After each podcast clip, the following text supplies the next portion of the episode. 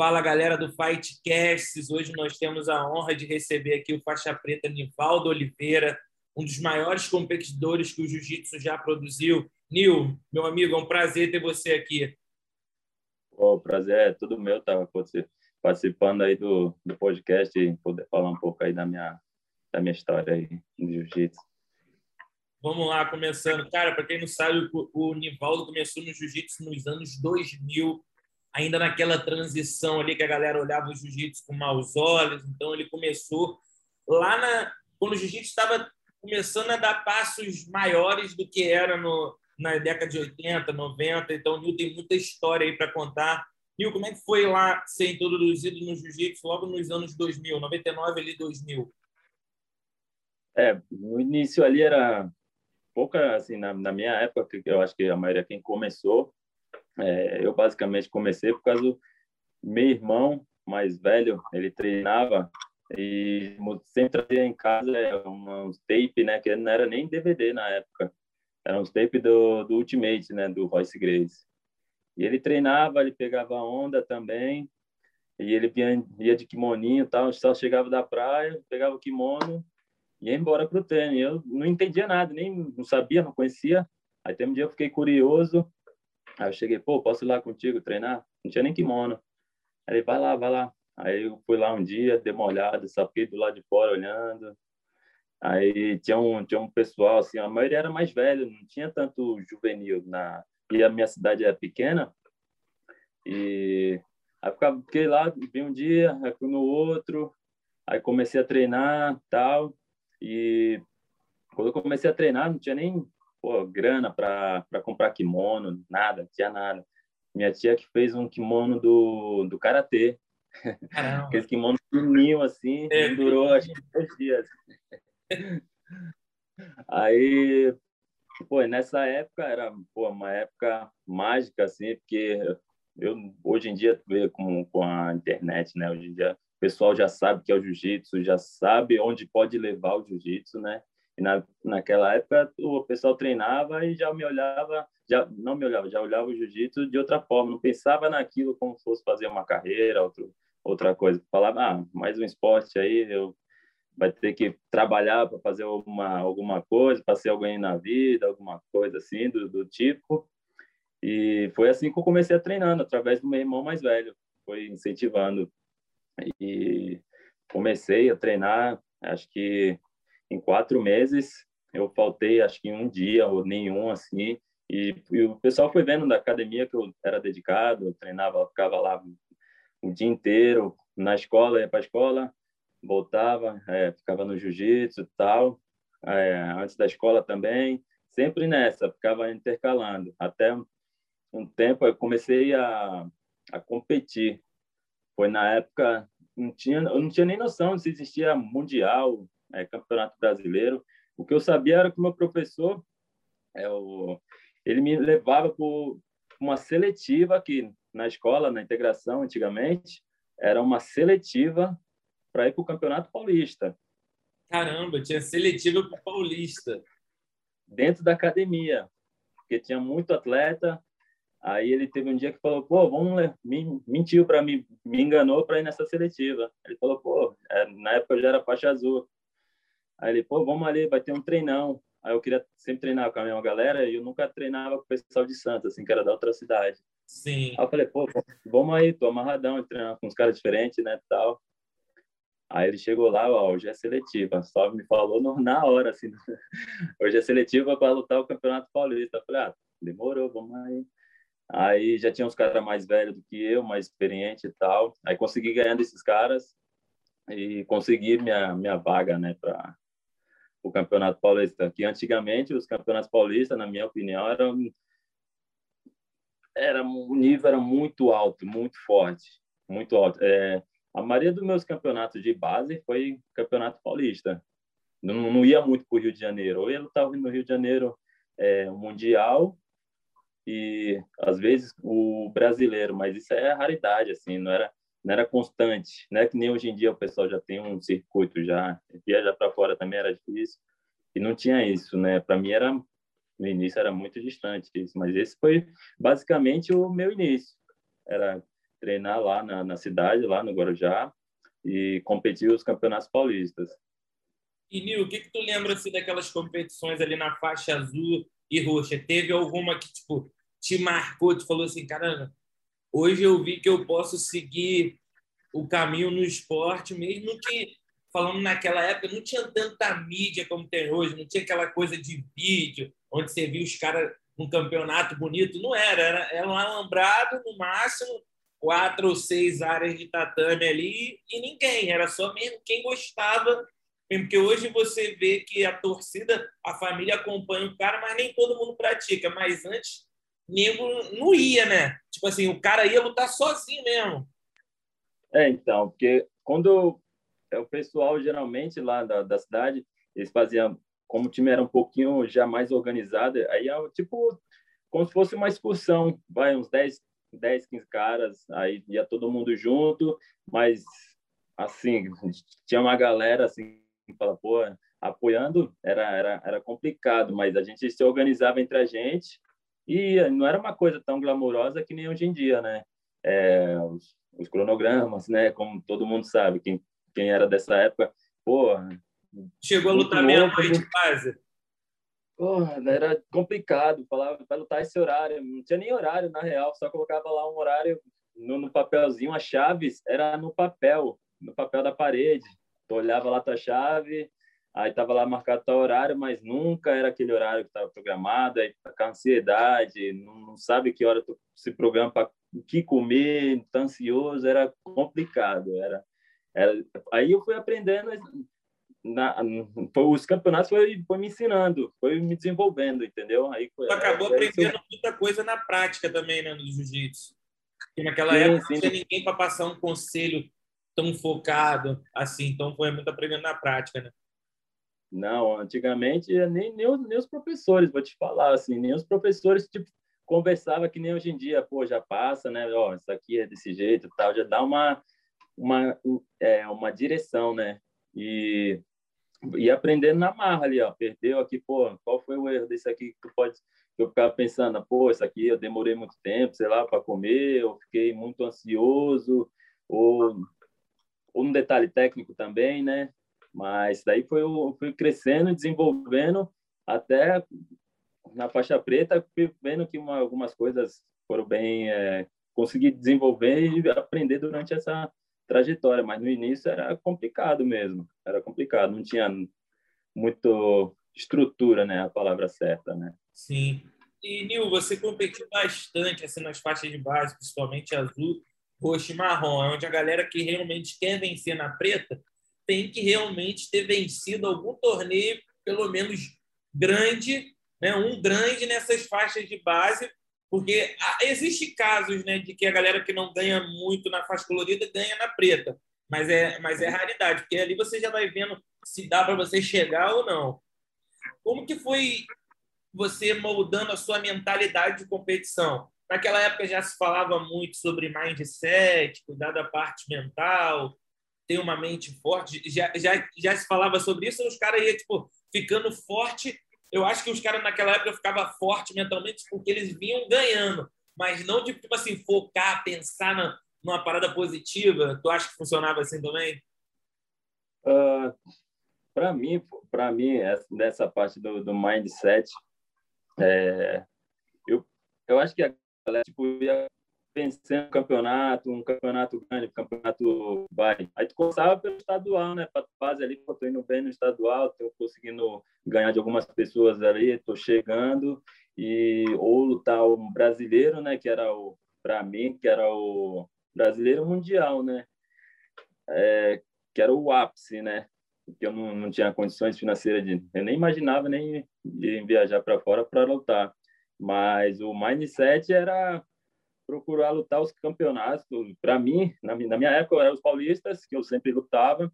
Era bem forte, que a maioria dos caras que foi campeão mundial da que é de hoje em dia, a maioria lutava, se perguntar, a maioria lutou esses campeonatos paulistas, o que é de São Paulo. Então, a base ali foi, foi bem forte.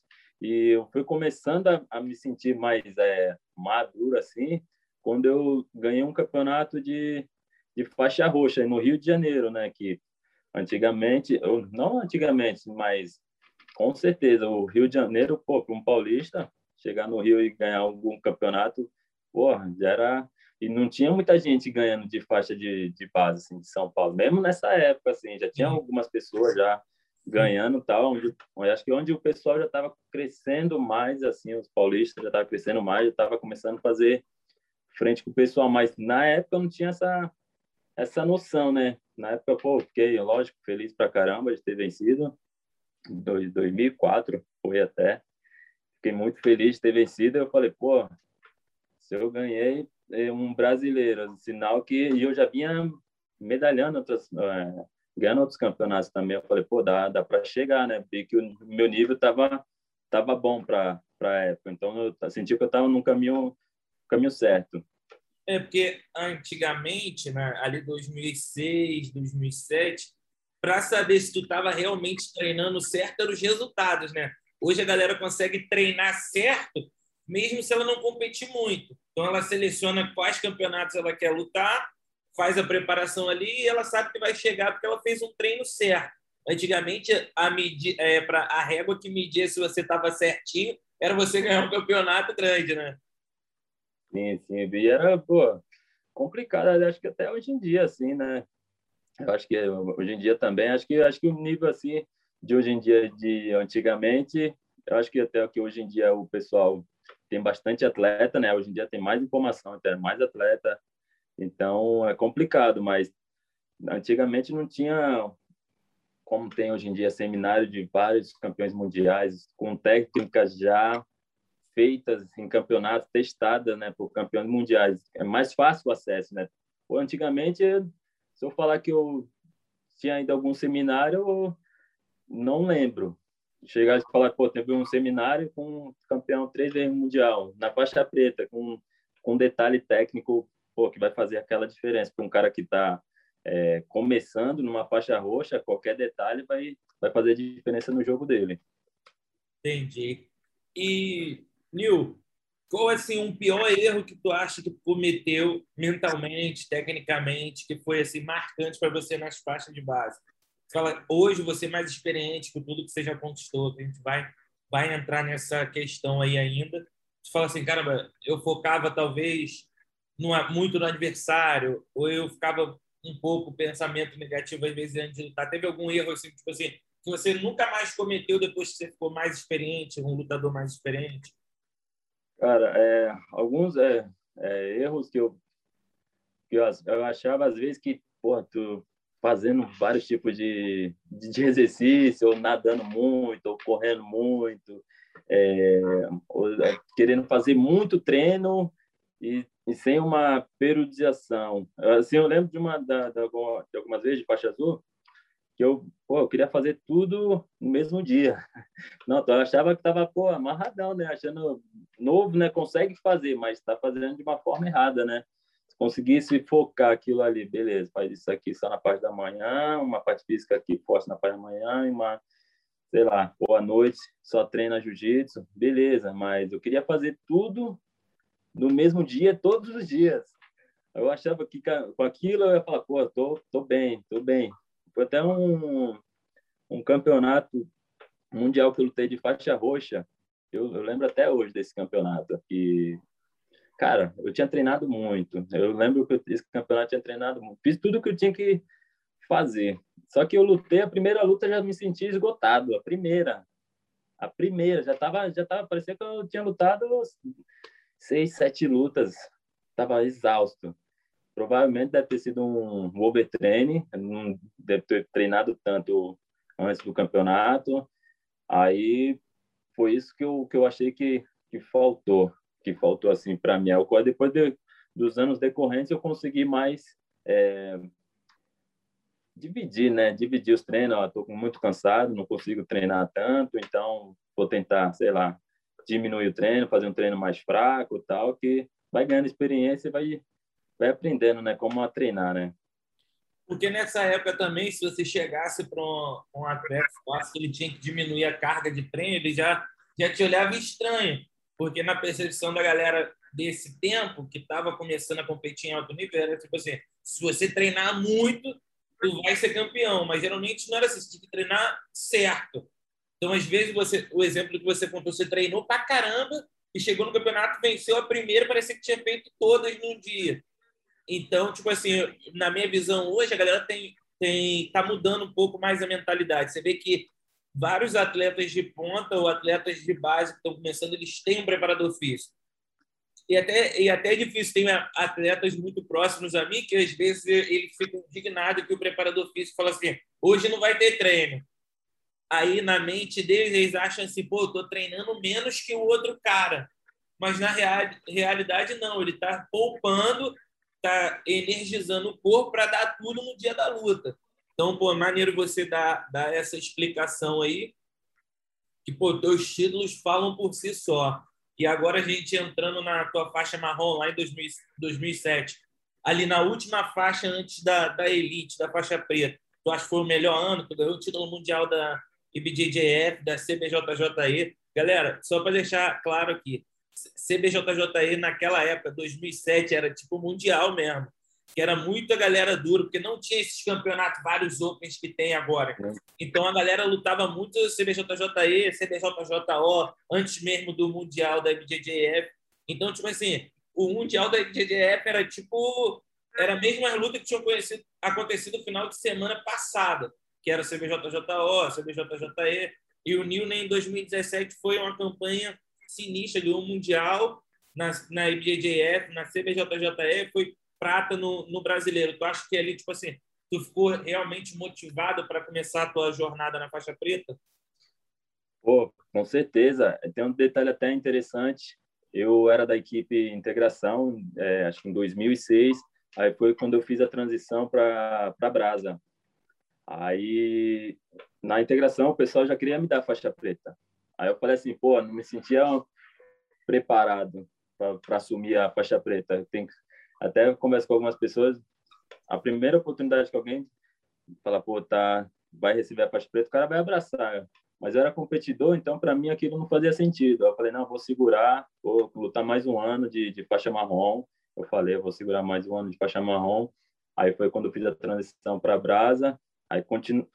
aí foi outro, foi um, aí meu nível técnico aumentou muito, porque na, na, na brasa antigamente era pô, só campeão mundial, só faixa preta duro, então começamos a receber novas informações, coisas que eu não tinha na, na outra equipe. E, e foi daí em diante. Aí comecei a ganhar tudo, comecei a me sentir. Quando eu, eu sabia, quando eu lutava de faixa marrom, já nessa, nessa época, eu já sabia, ou ia ser campeão, né? Não é questão de falar que menosprezando meus adversários, eu já sabia. Podia ser um cara, pô, muito duro, como eu perdi também na faixa marrom, mas eu, eu me sentia muito preparado. Me sentia você tá muito preparado. no teu nível pelo treinamento que você já estava tendo. Você comentou aí a transição de equipe e faz muita diferença, tipo assim, mentalmente falando, que você sair na mão com dois campeões mundial todo dia, do que às vezes não. Mas não estou dizendo que esse é um fato para você não ser campeão. Isso não defere nada, mas você fica muito mais blindado, tipo assim, de treinar com um cara durão que já ganhou. Então, por isso que, como o Nil está explicando aí, a galera que está ouvindo, ele que quer dizer que ficou forte mentalmente, já sabia que ia ser campeão pelos treinos que ele fazia. Então, você se sente confiante, muito confiante pelo treino que você faz. Se você tem na sua mente que está com a cabeça forte, o treino foi bom, muito difícil você perder na competição. Pode tentar o cara que for, muito difícil.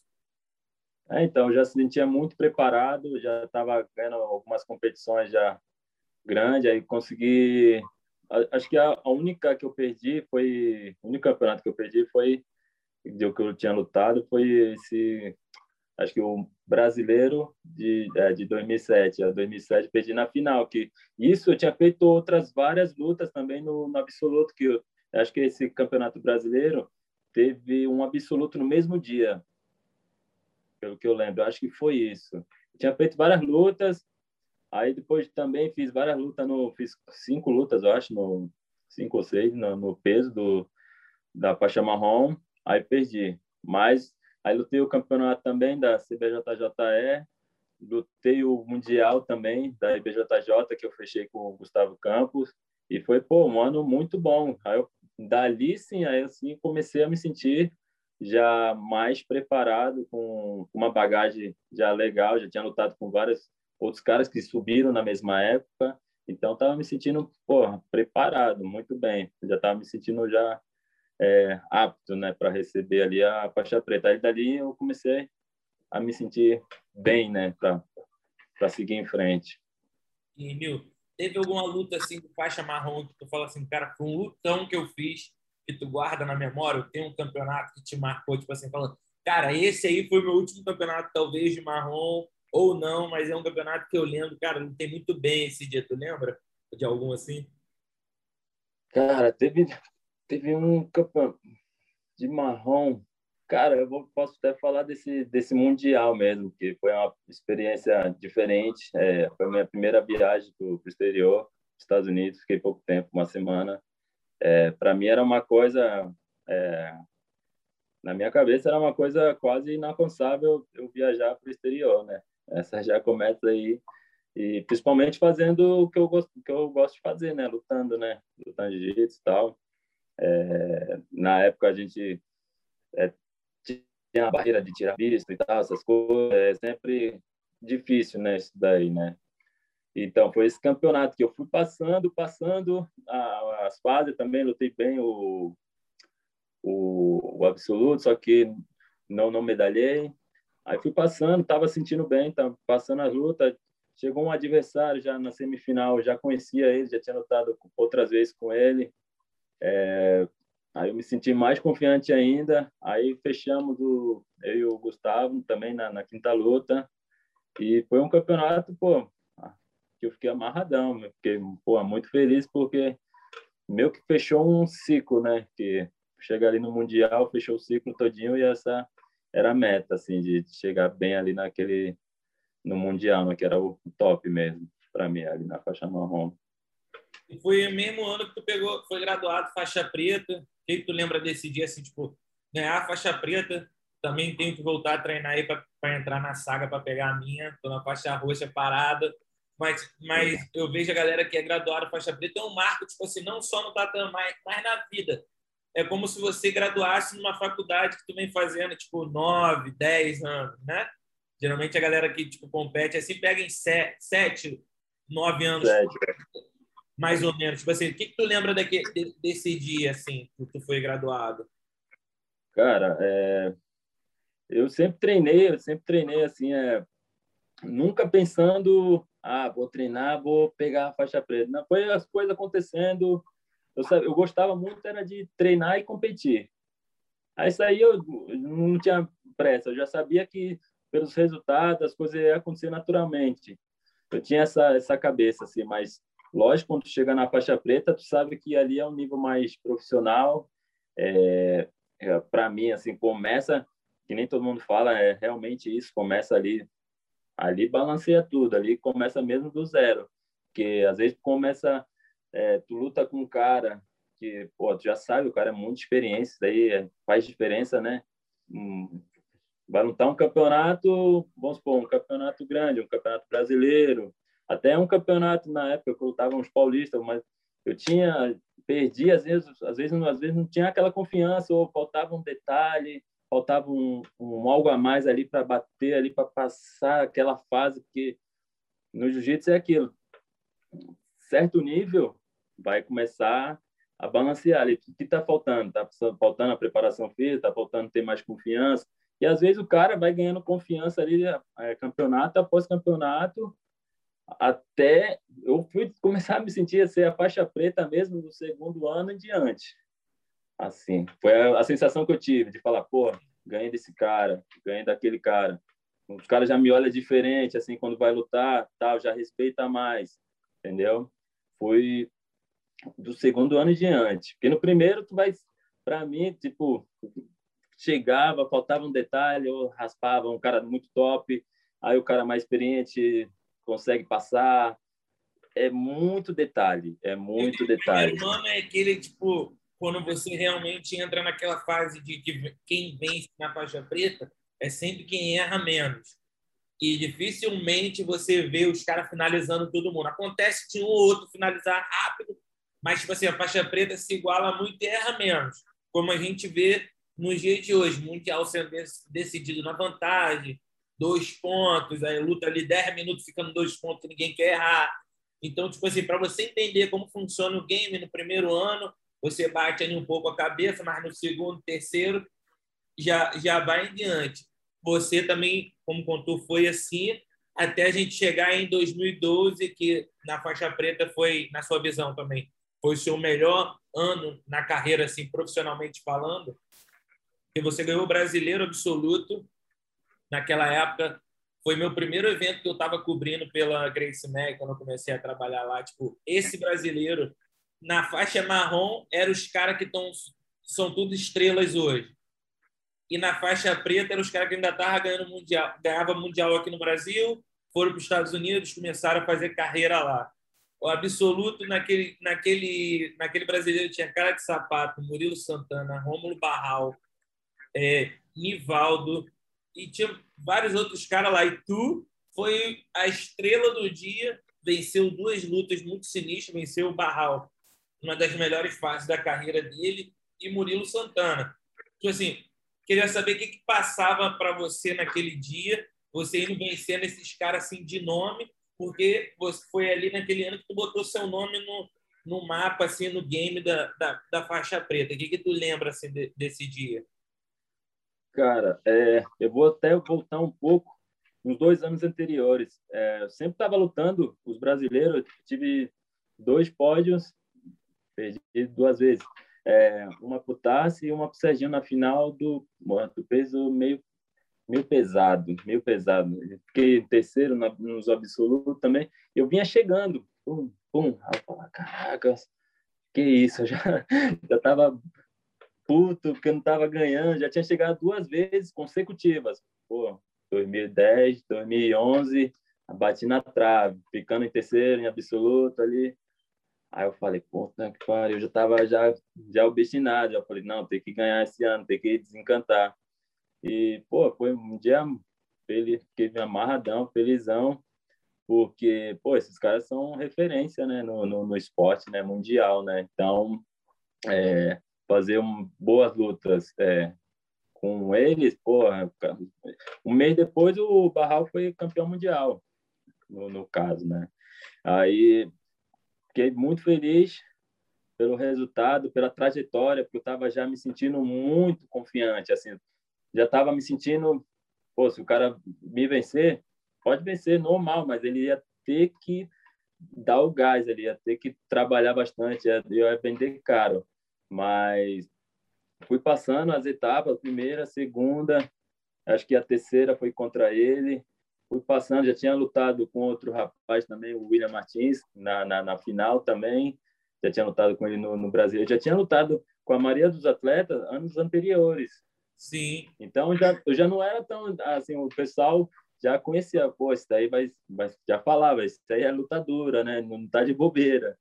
Aí, pô, e realmente você sabia o caminho que tinha que fazer para ser campeão, mas estava batendo na trave, tipo, 2010, 2011, 2012. É um exemplo também que você pode falar aí de constância, né? Você não desanimou. Tipo assim, perder dois títulos grandes, dois anos seguidos, categoria, absoluto. Pô, dificilmente você possa ficar um pouco assim, meu irmão, isso não vai dar errado de novo. Porque você vê atletas que às vezes perde dois, um seguido, um campeonato, dois campeonatos seguidos, assim o cara já fica do final de semana seguido. E você perdeu dois anos seguidos. Foi uma preparação inteira com bater na trave, uma preparação inteira batendo na trave, até que chegou no seu momento e tipo, tu venceu num, num torneio também que era um dos mais difíceis da história do brasileiro. Sim, sim, na, pô, pelo, pelos nomes que da galera que lutou, porra, eu, eu ter me destacado nesse dia, acho que valeu a pena ter esperado esses três anos, assim, né, que eu, que eu, que eu falo, né, que os dois anos anteriores que eu perdi, e valeu a pena ter, ter essa espera, ter feito essa espera. Foi um ano, posso falar que foi um ano muito bom, foi um ano muito bom para mim. E é, eu fico só amarradão de, de queria para mim, é meu, lógico, o sonho era ser campeão mundial, não deu, coisa que é, outros atletas também já muito duro também, não, não conseguiu. E mas é isso, desistir eu não, não pensava, não pensava nem dessa forma. Pensava, porra, via que estava perto. Eu perdi por um detalhe, pô, corrigi isso tal. Se eu não tivesse lá me inscrito para me preparado, eu, eu tinha desistido. Então, nunca desisti. Sempre falei, vamos lá, vamos mais um ano. Era mesmo que tinha muitos nomes grandes no, no evento, valeu muito a pena, porque eu sabia que eu estava quase ali, faltava alguma coisa. E nesse dia não faltou nada, foi deu tudo certo. É aquele dia que pode vir qualquer um que tu vai ser campeão. É aquele dia, não tem como explicar, entendeu? Tu lembra de ter acordado diferente esse dia? Eu gosto de perguntar, cara, o cara, quando é campeão, ele sempre nota que algo está diferente. Tu lembra, tipo assim, ter acordado diferente, de ter feito uma coisa diferente, ou na tua mente falou assim, meu irmão, hoje eu não perco para ninguém. Porque geralmente os caras que são campeões, tipo você, assim, eles sempre falam que às vezes sente, né? Tipo assim, esse é meu dia. Tu lembra de alguma coisa que fez você acreditar que era o teu dia? Pode ter sido o resultado anterior, porque é interessante falar que nesse ano estava ganhando absoluto direto. Tu estava lá no Ceará também, ganhava absoluto. Oi, essa é uma história boa para se contar também, lá no Ceará. Bom, bem então, lembrado. Então, então, você pode contar aí como é que era essa história. Você estava ganhando absoluto direto. Eu acho que foi poucos meses antes do brasileiro que venceu o absoluto lá no Ceará, né? Então, eu fui lutar lá no, no Ceará, eu estava lá com, com o Tarcísio. Ah, é, não, esse do Ceará foi depois até, foi depois. Foi depois do brasileiro, né? Foi, foi. É, acho que foi esse, não, esse daí foi até acho que em 2000, 2013, eu acho, eu não lembro direito agora, eu não sou muito bom com datas. Mas enfim, eu vou contar essa história desse campeonato.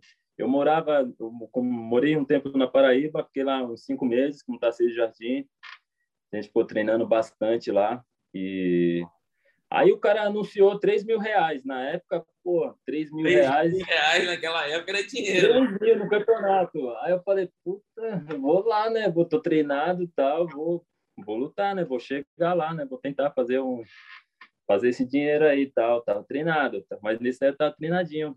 Aí cheguei lá tal. Aí peguei um ônibus da Paraíba. Era tipo. Era como se fosse São Paulo, é, Sul, 12 horas. Caraca. Cara, só se liga, 12 horas.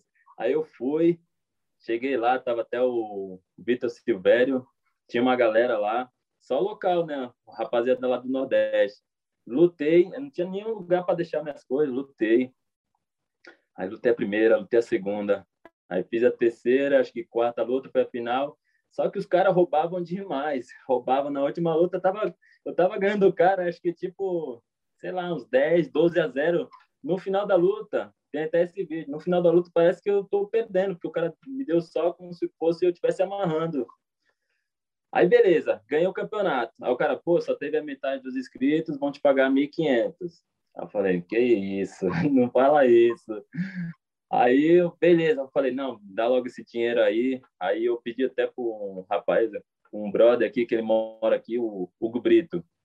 Aí eu falei, pô, brother, pode me dar uma carona até a rodoviária. Peguei, tipo, coisa de um dia. Luto o campeonato todinho, no final do dia peguei o dinheiro, ganhei o campeonato. Falei pro Hugo Brito me deixar lá na, na rodoviária e peguei o ônibus de volta. Essa, essa daí, esse campeonato, eu não esqueço até hoje por causa disso. Porque é, é, de vez em quando acontecem umas coisas dessas, né? Tipo, um cara que não é local vai lutar um, um campeonato assim, vai ganhando da galera local, tem sempre, tipo, uma coisa dessas também. Né? Teve um exemplo, tipo, também que eu fui acompanhar um, é, um amigo meu no campeonato nos Estados Unidos, era um evento de luta casado. Ele e um cara da Grace Barra. E os três artes eram da Grace Barra. A luta acabou empatada, que o moleque tinha guarda boa. Pô, ele amassando o moleque, guarda, tentando passar, tentando passar. No final foi 3 a 0 Aí eu falei assim, pô, meu irmão, para tu ganhar um cara que ele tem um juiz a favor, só tô matando ele mesmo, tem que finalizar ele e apagar, porque às vezes o cara bate assim, o cara vai arrumar a ideia. Mas, mas é uma experiência boa, assim, também, às vezes você lutar contra tudo ah, contra você, você ainda prova mais o seu valor, que foi o seu caso, mesmo o cara, os caras tentando te, te tirar o título, mas o mais engraçado é que eles guardaram 1.500, né, Nil? Ficaram 1.500 lá, porque Levaram a metade do prêmio ainda. Não, não, não tinha metade dos atletas. Eu falei, não, dá, vai, tá com esse dinheiro aí que eu vou usar ele. Vamos embora, vai.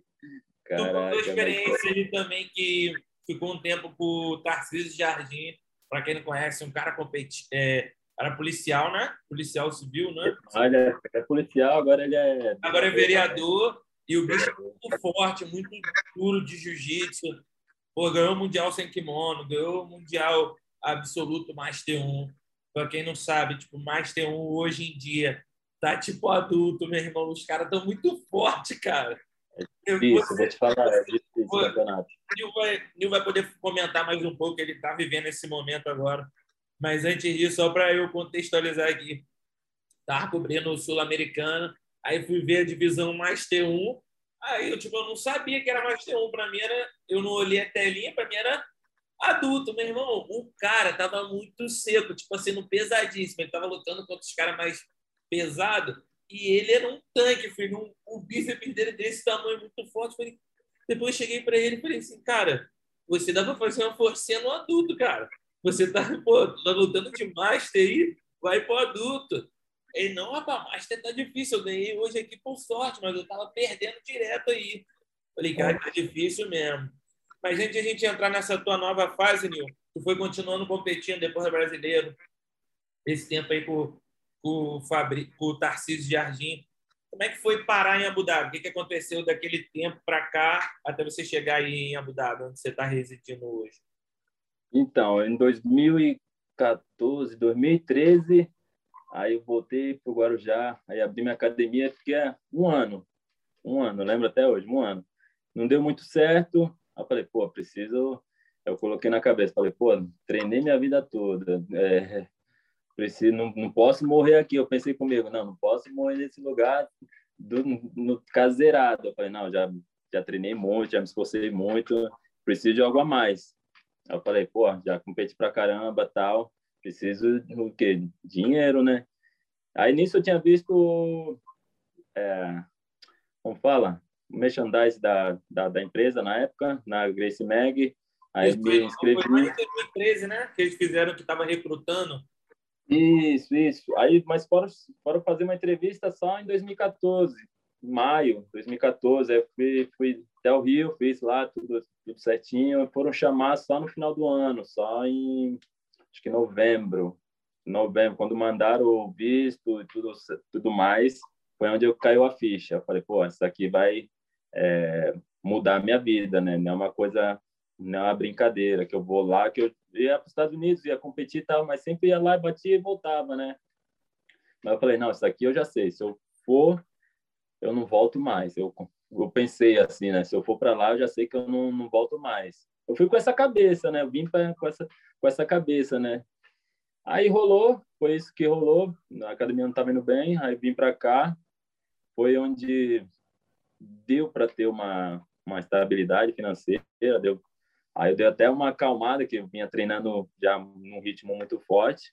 E aqui tem, tem os campeonatos, mas não é igual é, que eu, eu competi a vida toda a IBJJF, né? Então a vibe é diferente, é, é, é meio diferente de, de, lutar. Eu particularmente eu gosto mais de lutar a IBJJF, tenho mais resultado, obviamente, mas do que a UAE Jiu-Jitsu. Eu prefiro a IBJJ. Eu minha minha opinião é, de atleta. E eu cheguei aqui, eu tenho alguns campeonatos e tal, é, os campeonatos que tinha aqui é o World Pro, que como já estou aqui, eu já procuro sempre estar pelo menos lutando isso, porque não aí a vida muda, né? Tem que é outro tipo de eu já não era mais atleta, né? Já não já não mud... aí já mudou a transição da vida, né? Já como antes antigamente eu só treinava, só acordava, treinava, comia, dormia, treinava, tinha essa vida de atleta. Aí cheguei aqui, Aí tem já, um, já tem um horário, é que nem trabalho, tá no escritório, vamos supor, mas trabalha com jiu-jitsu. Aí agora faz o professor, já é outra rotina.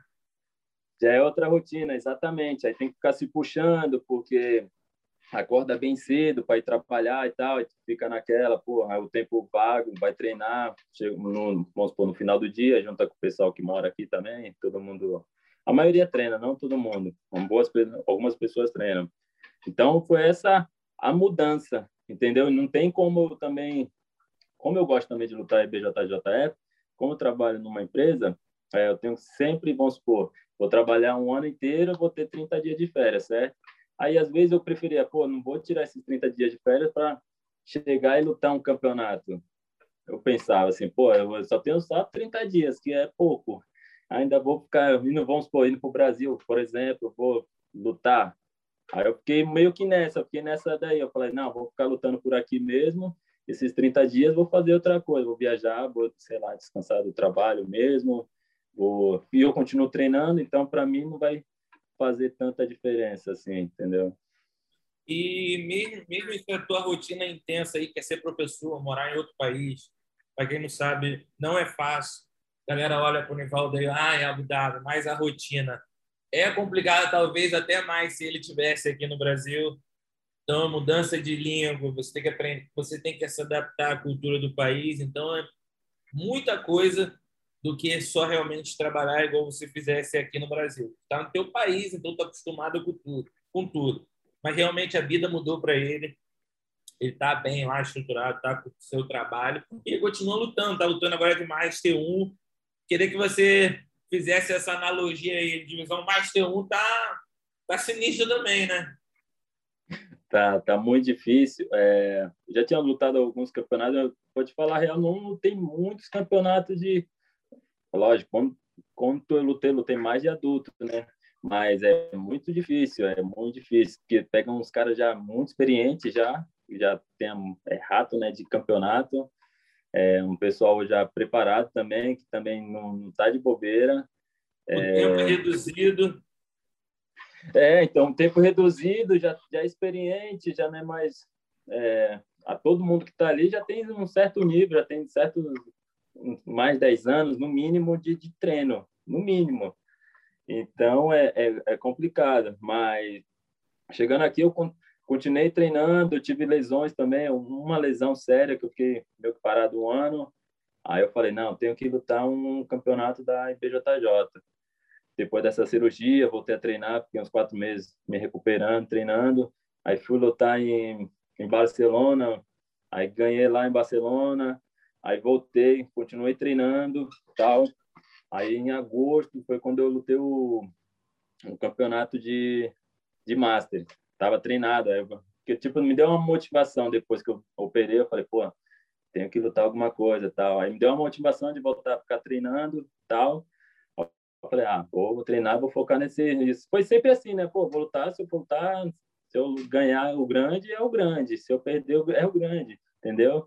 Porque não vou não ficava lutando os, os, campeonatos que tem vários aqui, não menosprezando a galera, mas se eu mira lá no alto, se acertar, beleza. Se não, se não tá tudo certo também. Sim, sim. Aí não é verdade, vai dar no mesmo, vai, só se prepara. Aí lutei esse campeonato, pô, fui super bem também, foi um dos, um dos campeonatos que eu me senti muito, muito bem mesmo, na, foi de pesado, tinha uns caras também muito experientes, muito duro. Tinha o Tussa na final, que eu lutei com ele. Tinha o outro Herzog também, muito duro na, na semifinal. Eu fiz cinco, cinco, é, cinco lutas. A primeira, a primeira não finalizei, o resto foi tudo de finalização. Foi um, um campeonato muito bom para mim, esse daí. Foi muito bom. Esse Mundial de Massa. Também lutei no o europeu, depois, tinha lutado nos campeonatos aqui, Grande Slam também lutei o europeu também, ganhei lá de Master 1, mas eu vejo que os caras são muito fortes, muito fortes, muito fortes. A água dos caras tá diferente. Não, os caras são, tem que estar tá treinado, eu vou te falar a verdade. Não dá é, para ir meu que meia, meia, meia boca, não, porque eu, era tipo nível de, pô, de adulto faixa preta. Os caras, mano, não pode errar com os caras, não pode. Não pode errar, tá? Antigamente, pô, é Master. Tipo, os caras menosprezavam, né? Até eu, quando era mais novo, eu falava, pô, é Master. Hoje em dia eu falo, pô, respeito o velhinho, porque é chumbo grosso. É verdade. E tu planeja competir esse ano ainda ou não? Mas talvez ano que vem, porque esse ano a gente ainda está vivendo essa pandemia aí. Tem alguns lugares que não dá para entrar. A gente está se adaptando, mas tem o World Pro que vai rolar né, em novembro. Tu planeja estar o World Pro, pelo menos? Eu tô, tô pensando ainda, porque, tipo, para mim agora, é, para eu fazer uma preparação, vai, eu, eu, geralmente eu fico treinando, mas não na intensidade que, muito, muito tempo antes. Eu treino que nem agora, tô treinando meio não pouco, eu tô treinando o tempo que dá. Tipo, é, tenho minhas outras responsabilidades, ah, mas quando vai chegando próximo do evento, provavelmente eu vou lutar. Provavelmente eu vou lutar.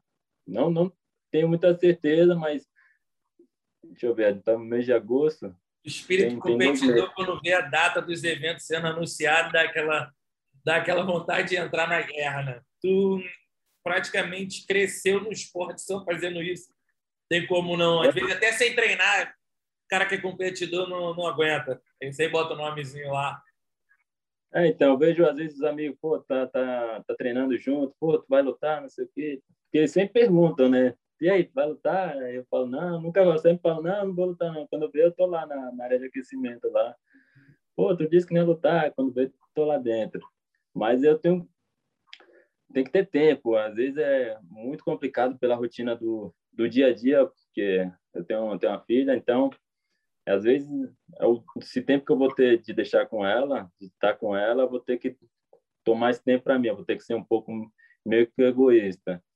Mas hoje em dia, o que eu não vejo assim a, a competição tão como prioridade como era antigamente, que eu queria fazer é, um nome, né, que sei lá, eu queria ser campeão mundial, eu queria ser campeão brasileiro, eu queria ser campeão da né, do lutador, né, tem que ser campeão, né, tentar fazer o nome enquanto é mais novo para depois trabalhar com isso, né?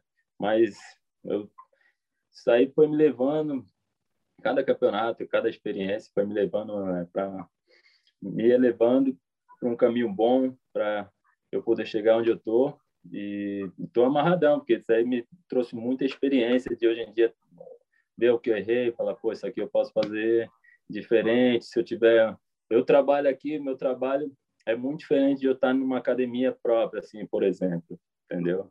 Então, se eu tiver meus alunos, se ele quiser competir, vou dar aquele suporte, eu tenho essa experiência, eu, tenho, eu posso optar por isso. Minha, mas a minha prioridade não vai ser falar, pô, tem que focar nisso. Não, vai lá para o teu bem-estar, para tu treinar mesmo, sentir bem. Se tu quiser isso, eu posso te ajudar, né? Tecnicamente ou, sei lá, alguma ou em outra coisa, entendeu? Essa é a minha visão agora para quando um dia eu quero estar tá abrindo meu próprio business. Irado. Nil, uma hora de resenha, por muito aprendizado aqui com você. Quero agradecer pelo teu tempo. Na folga dele, decidiu fazer um bate-papo exclusivo aí com o Fightcast. Pô, muito obrigado, Nil. Você tem esse minuto aí para agradecer quem você quiser e muito obrigado mais uma vez. Pô, agradecer a você aí o convite, é, tá podendo falar um pouco da, da minha história, da, um pouco da, da minha vida, né? Que é essa trajetória de jiu-jitsu. Todo mundo sabe que é complicado, muitas pessoas com muito ego.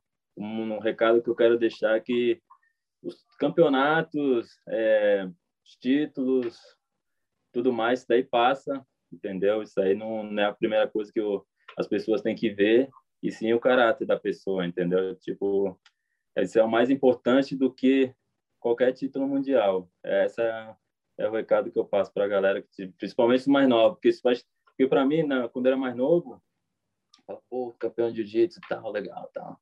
Mas chega uma fase, vai falar, pô, aí tu olha uma medalha em casa, pô, vai lembrar da, daquele campeonato e tal, mas mas às vezes o que que o mais importante é ter um cara que treinou contigo ali, poder de uma faixa branca, tem o mesmo tratamento. O esporte pode, pode ter um reconhecimento no esporte ali e tal, mas o, a pessoa tendo um caráter, sendo uma pessoa boa é o que é mais importante, é, é o que eu penso assim.